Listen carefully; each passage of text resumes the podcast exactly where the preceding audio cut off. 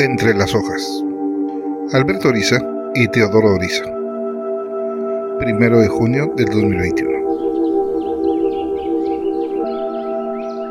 El amanecer lo cubrió como suave caricia. Sintió como el entumecimiento resultado de la roca donde reposaba su cabeza era suavemente masajeado por los rayos del sol que tercios lo atravesaban. En su recorrido entre las luces de las dadivosas plantas, fue recibiendo caricias e incluso obteniendo una madura fruta que en un gesto apenas perceptible, con un tono tendiente al morado, le regalaba la dadivosa granada que tanto lo consentía. El rápido correr de la dulce y sonora corriente pronto lo invitó a sumergirse en sus heladas aguas. Sabía que su espíritu se nutriría y purificaría en el frío baño, al que se dejó llevar siendo arrastrado por la plácida corriente. A lo lejos, los destellos de una manada de monos que en su caótico pelear saltaba de cresta en cresta, divirtiendo a los ancianos con sus juegos y recibiendo como limosna los frutos de sus copas. Estos hijos gigantes sabían que era el tributo para esparcir por los lugares inalcanzables sus semillas, las cuales, a costa de milas, llevarían a unas cuantas a extraer la vida enterrada en su búsqueda del sol. Por motivos desconocidos, él nunca había conocido a otro de su clase. Su conciencia despertó a la luz en los brazos de una enredadera que lo mecía lentamente y arrullaba con suave melodía.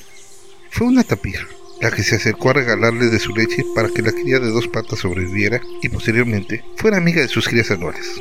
Todo lo que aprendió provino de los múltiples seres que, más que en competencia, vivían en un interminable intercambio, siempre motivado por la luz que le regalaba el sol, aún en las oscuras noches que el reflejo de la luna los cubría. El grito de la luna era siempre un llamado para que esos seres de blanco puro se presentaran a su lecho y lo llenaran en silencio de sabias lecciones de dulce armonía. Su piel sentía su presencia, diferente a la rugosidad de la corteza, aún más suave que el polen de la planta, pero firme como una roca.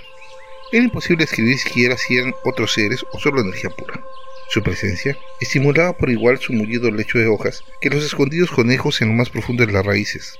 Era como poner todos en una unidad que lo mismo enseñaban que hermanaban. Estos seres escurridizos, que nunca se detenían, reparaban de alguna manera inexplicable los equilibrios y con alguna alquimia desconocida llenaban las almas de todos, robando las malas sensaciones que tendían a ser sentimientos dañinos para sustituirlos por esperanza y aceptación. La vida para él había sido siempre dulce y suave, nada le faltaba, y lo único que a veces lo distraía eran las luces de los pequeños y rápidos seres que escalaban las sólidas y constantes paredes de luces seguras y sabias. Había aprendido que no existía ser inútil, ni que buscar aprovecharse de lo que todos brindaban. Todo era armonía. A todos entendía y todos lo comprendían de manera que no podía describir. Igual, descubría la melancolía del anciano árbol a punto de caer, que la juguetona ansia de los hongos que poblaban el viejo tronco ya convertido en polvo, la interminable y caótica velocidad donde se robaban unos a otros hormigas, escarabajos y gusanos, la podrida savia que era al fin de cuentas lavada por las abejas y hormigas en dulce miel. ¿Cómo era una ardilla o cómo era un mono? Solo era cuestión de ánimo de su brillo, no de su forma o comportamiento. Cada uno tenía su color y brillo propio. Él mismo se había descubierto reflejado en un tono azulado, con cierto parecido al del oso, pero más intenso y compacto. Aún en las épocas más difíciles, como cuando el agua dejaba de llorar sobre la selva, nunca faltaba el árbol que desde los confines de la piedra abría un hueco para brevar, o regalaba de sus largas dianas un chorro de vital líquido en el que compartía parte de su vida. ¿Qué más se podía pedir a la vida que ser uno de todo y todo en el uno. Ese día, el estruendo lo sorprendió. Una ausencia de luz en el horizonte se intensificaba. Tenía días que le llamaban la atención el uniforme y caleidoscópico horizonte que se descubría en la lejanía. El brillo natural se hacía cada vez menos brillante, pero como le decía el viento arrastrando la voz de los viejos árboles centenarios, él se movía contra la sombra, siempre cuidando de no romper el orden perfecto de su naturaleza. Las intensas emociones de lo cotidiano eran una alarma permanente en su andar, cuidando de no sacrificar la boca de un hormiguero en descuido, o aprovechando la fruta recién caída incluso, comiendo un poco de aquel viejo conocido que murió cuando la caída de un árbol. Todo era movimiento, pero todo era compartir la energía, mismo proceso donde un día él sería parte, dando su vitalidad a sus hermanos que todo le prodigaban, incluso esperaba con ansias el día que una parte de él poblara lo alto el territorio.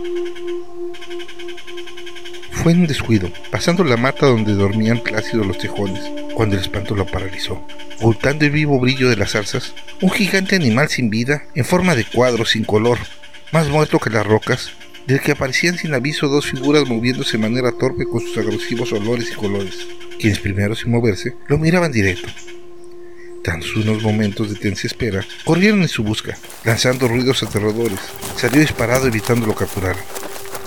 Después de perderlos aprovechando los mil pasadizos que conocía de memoria, comprobó por el olor que los había perdido. Sin percatarse en su apuro, no se dio cuenta que del agua otro ser escondido se daba para taparlo sin piedad. ¡Corran! ¡Este niño no deja de pelear! ¡Y ya me mordió tres veces! Decía el hombretón famoso por sus artes de cazador. Es cierto lo que contaba el viejo vigilante. Un niño salvaje en medio de la selva. Es increíble. Dijo esto el gordo capataz que con trabajos pasaba rompiendo las ramas entrelazadas a su paso, pisoteando sin ton ni son la morada de los escarabajos y tapando la boca en la madriguera de los ratoncillos. No le sueltes, aquí tengo una cobija, envolvámoslo y lo llevamos a la policía. Pobre niño, no sé cómo sobrevivió. Está hecho un salvaje, será mejor que lo cuide el gobierno dijo el hombre, que era uno de los encargados de delimitar el trazado de la carretera que en breve conectaría las distantes ciudades. Qué bueno que el progreso lo alcanzó. Si no, quién sabe qué sería de él. La cría sentía muy dentro de sí como la extirpada de la plenitud de la vida. Por primera vez en su vida, supo que empezaba a morir.